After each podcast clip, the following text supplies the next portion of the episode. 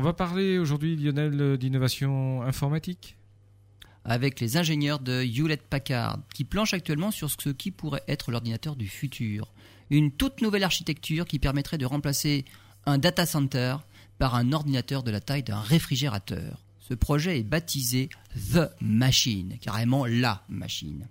Plusieurs pistes sont explorées et développées par 75% des ingénieurs de Hewlett Packard. Tout d'abord, le microprocesseur. Il sera remplacé par des cœurs de traitement spécialisés qui intégreront la mémoire et les interconnexions sous la forme d'une seule puce.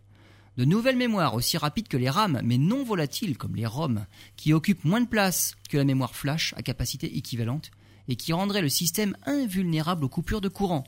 Avec une telle densité, nos smartphones pourraient contenir jusqu'à 100 téraoctets de mémoire, de quoi contenir toute une vie. Autre innovation, les interconnexions entre les cœurs et la mémoire par des câbles photoniques qui supportent une capacité de transfert de 6 téraoctets par seconde. Et enfin, un nouveau système d'exploitation pour gérer toute cette architecture. En fait, plusieurs, puisque les ingénieurs développent en parallèle un système pour Linux, un autre pour Android. Les défis technologiques sont immenses, mais HP indique que The Machine pourrait être prête entre 2016, 2017 et 2020.